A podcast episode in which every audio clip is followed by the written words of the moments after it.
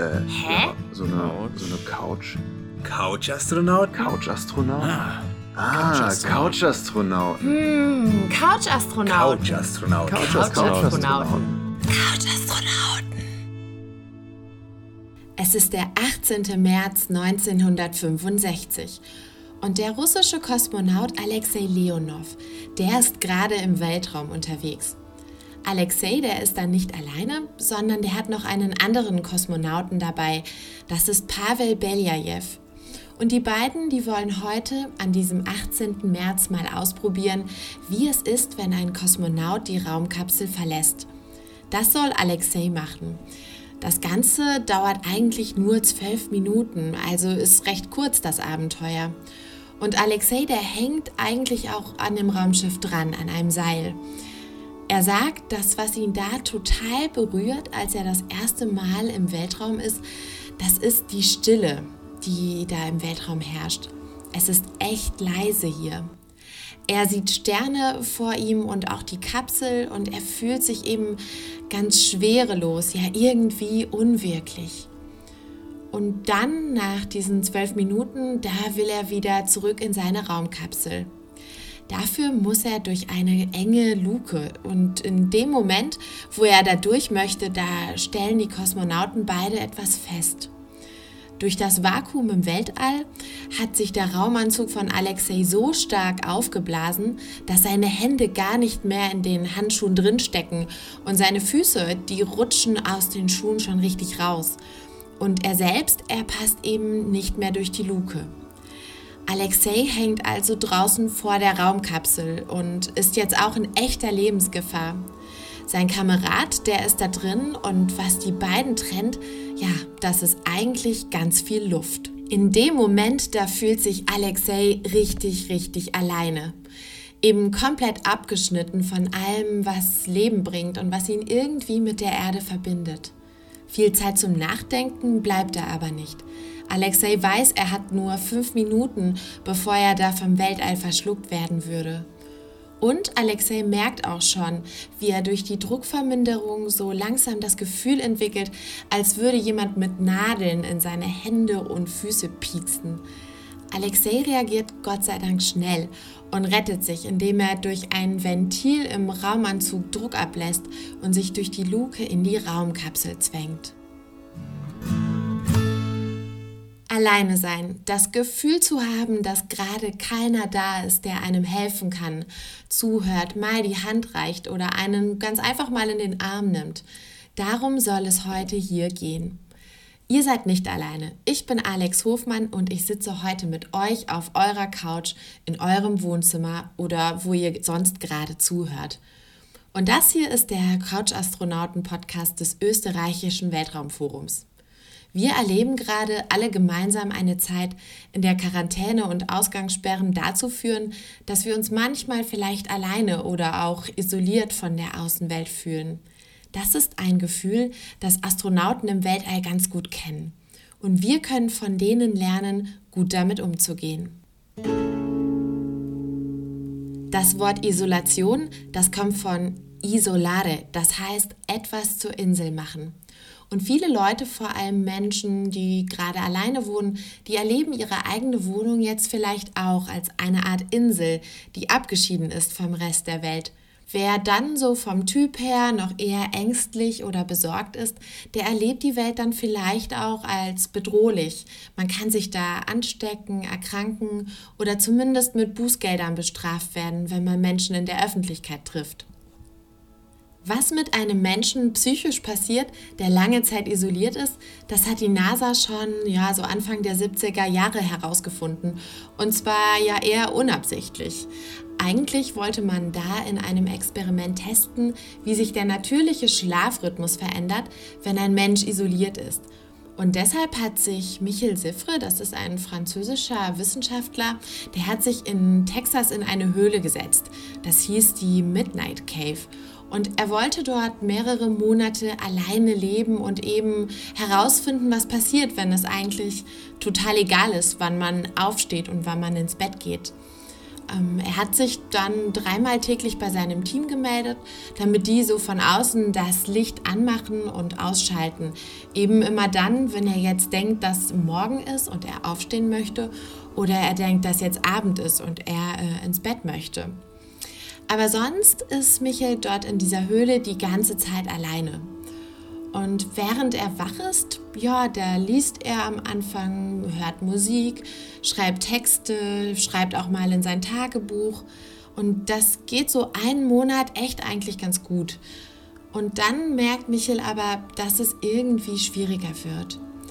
Der Plattenspieler, mit dem er Musik hört, der geht dann irgendwann kaputt und Michel, der hat ja auch so Elektroden auf seinem Kopf, die eben seine Schlafaktivität messen sollen und deshalb kann er sich dann da auch nicht so gut bewegen und fühlt sich eben noch mehr eingesperrt, wie man sich sowieso schon fühlt, wenn man jetzt in so einer Höhle drin ist. Und er wird langsam eben auch panisch und bekommt ganz viele Ängste auf einmal. Zum Beispiel, dass er krank wird oder dass er verrückt wird. Und er verliert dann auch ja, völlig den Glauben an das Experiment und alle seine Pläne, die er vorher irgendwie mal hatte. Er meldet sich dann bei seinem Team und sagt, dass er raus will aus der Höhle. Aber die beruhigen ihn nur und irgendwas in ihm verbietet auch, ja, dass er einfach jetzt so aufgibt. Da ist irgendwie sein Stolz, seine Würde, das Versprechen, dass er hier durchhält und Deshalb überlegt er sich, ja, vielleicht sogar ein Bein zu brechen oder dass er das schafft, dass es irgendwie so aussieht, als wäre es alles ein Unfall gewesen, damit er am Ende nicht die Schuld am Ende des Experiments hat. Und dann hält er aber doch irgendwie durch und kommt nach fast sieben Monaten aus der Höhle raus. Dass das Experiment für Michel damit noch lange nicht zu Ende ist, das ahnt er damals noch nicht. Michael berichtet dann später aber, dass er noch ziemlich lange unter Depressionen und Ängsten gelitten hat und dass es ihm recht lange auch sehr schlecht ging. Heute würde so ein Experiment zum Glück durch keine Ethikkommission der Welt mehr gehen. Aber wir haben durch Michael und seine Erfahrungen einen ganz guten Eindruck davon bekommen, was mit Menschen passieren kann, wenn man sie sehr lange so stark isoliert. Aber warum ist das so? Warum reagieren wir so intensiv auf Isolation und das Gefühl von Einsamkeit? Um das genauer zu verstehen, müssen wir noch mal ein bisschen ausdifferenzieren. Das Gefühl, von anderen abgetrennt zu sein, das nehmen Menschen nämlich ganz unterschiedlich wahr. Dafür ist wichtig, dass wir zwischen dem Alleine sein und der Einsamkeit unterscheiden. Alleine zu sein, das ist ja manchmal auch eine echt schöne Sache es fördert so unsere Kreativität, wir können vor uns hinträumen, wir fühlen uns dadurch vielleicht auch mal ganz beruhigt und entspannt. Einsamkeit dagegen, das hängt gar nicht mal so von der Anzahl Menschen ab, die uns umgeben. Das heißt, wir können uns auch mitten in einer Gruppe sehr, sehr einsam fühlen. Dann haben wir das Gefühl, dass wir jetzt niemandem wirklich nahestehen, vielleicht auch gar nicht anerkannt werden oder wertgeschätzt werden. Der Grund, warum Einsamkeit für uns so schwierig ist, ja, der liegt in unseren Genen. Menschen, die haben schon in der Steinzeit gelernt, dass wir in Gruppen zusammenzuleben haben. Und wer sich da früher irgendwie mal selber isoliert hat oder wer von der Gruppe ausgeschlossen wurde, der hat wahrscheinlich deutlich schlechter überlebt, als wenn man Teil der Gruppe geblieben ist. Auch wenn das heute natürlich anders ist und wir alleine ganz gut überleben können, die Grundangst, alleine zu sein, die ist geblieben. Man kann das auch heute noch neuronal festhalten. Also man kann in Gehirne schauen und herausfinden, dass Menschen sich verändern, wenn sie einsam sind. Da werden nämlich genau die gleichen Hirnareale aktiviert wie bei Hunger oder bei Schmerzen. Unser Körper sagt uns dann, pass auf, das ist gefährlich. Die Folgen von chronischer Einsamkeit, die sind ziemlich beachtlich. Einsamkeit wirkt sich nämlich auch auf das Immunsystem aus. Also wir werden dadurch viel anfälliger für Krankheiten zum Beispiel. Menschen können davon aber auch ähm, psychische Erkrankungen, also Depressionen oder Ängste entwickeln, so wie wir jetzt in dem Beispiel von Michel Siffre in der Höhle gesehen haben. Und wir erleben ja auch ganz viele Vorteile davon, sozial fähig zu sein. Viele von uns mögen es zum Beispiel, gestreichelt oder massiert zu werden. Und das hängt auch mit so einem Primateninstinkt zusammen, nämlich sich gegenseitig das Fell zu lausen und von Ungeziefer zu befreien. Ja, heutzutage würde das wahrscheinlich natürlich eher das Gegenteil hervorrufen, wenn jemand Ungeziefer an sich dran hätte.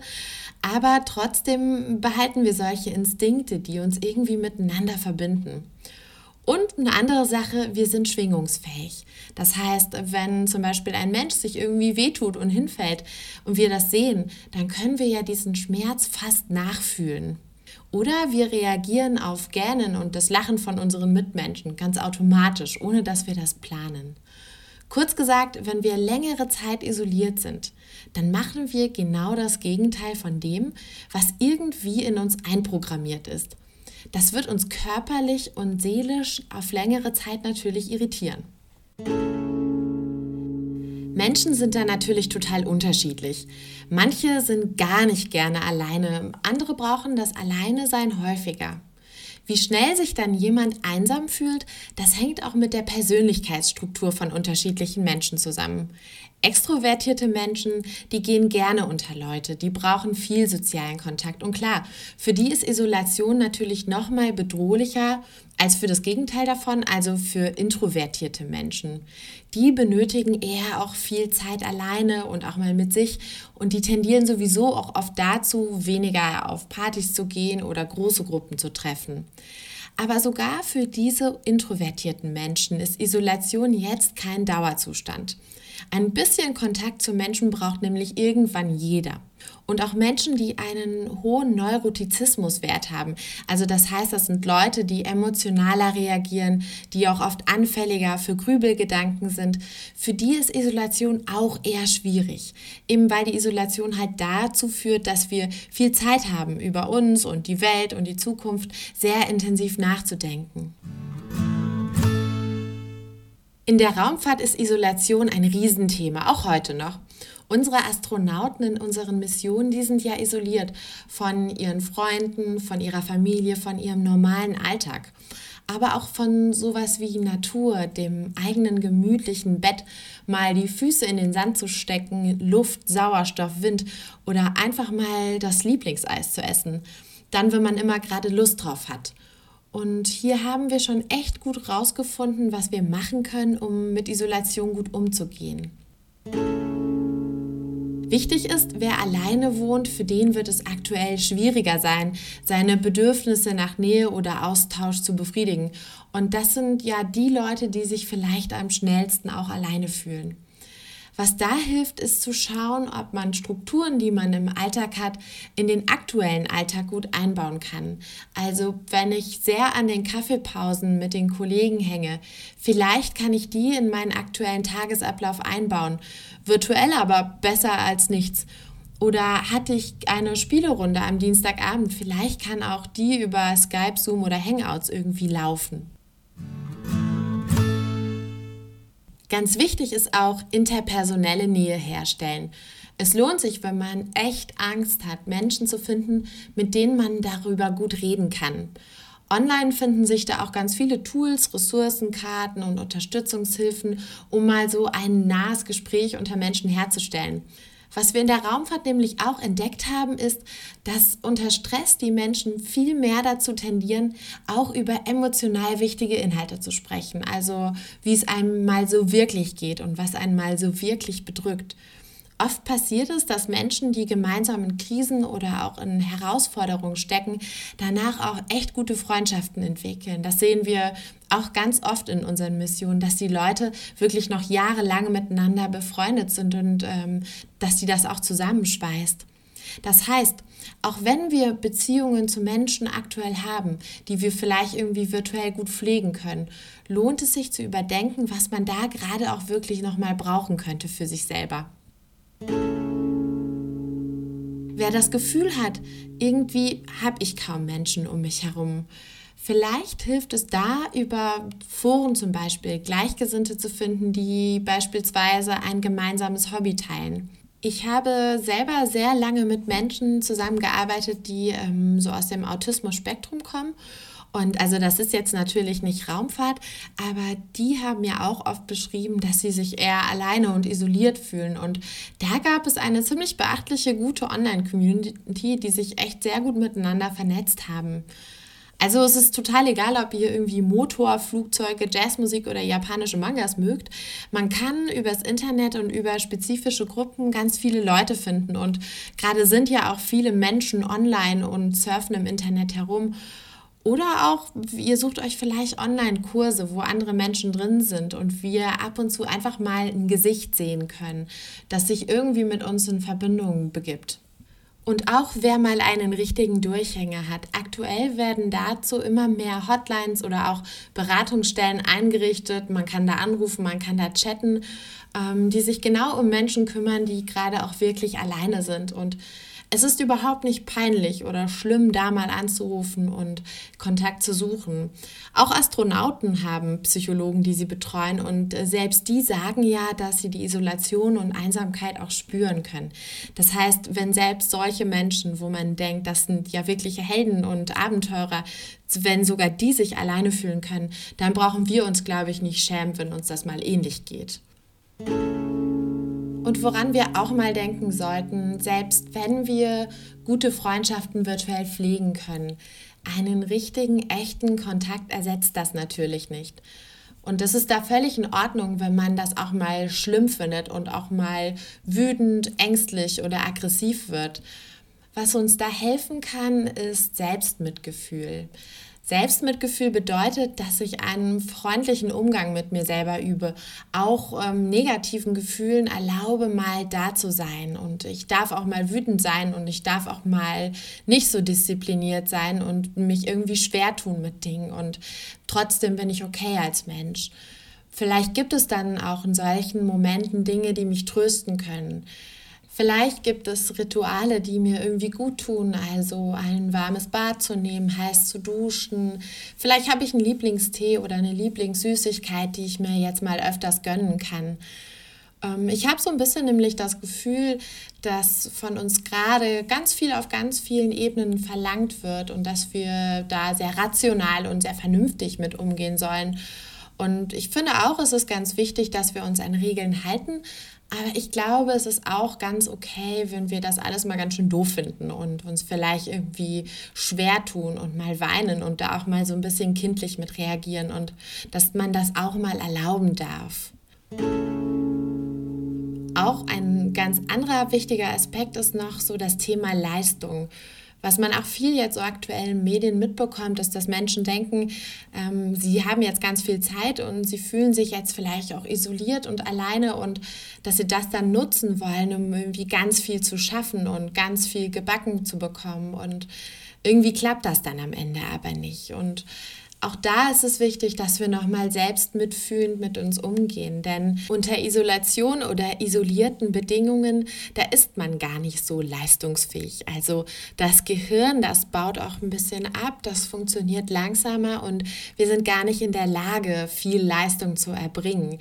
Und das ist dann eben auch ganz wichtig, dass wir aufpassen, dass wir uns dafür nicht irgendwie bestrafen oder verteufeln oder uns schlecht finden und das sich dann nochmal schlechter auf unsere Stimmung auswirkt, sondern dass wir uns gut beschäftigen und uns das Leben mit schönen Dingen auch ein bisschen besser gestalten, aber dass wir uns jetzt nicht stressen, dass wir irgendwie fünf verschiedene neue Sprachen lernen müssen.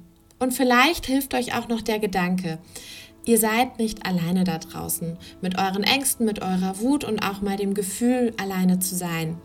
Auf anderen Couchen, da sitzen auch angehende Astronautinnen mit genau den gleichen Gefühlen.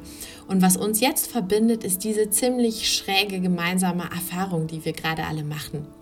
In diesem Sinne, bleibt neugierig und gesund und viele galaktische Grüße und bis ganz bald.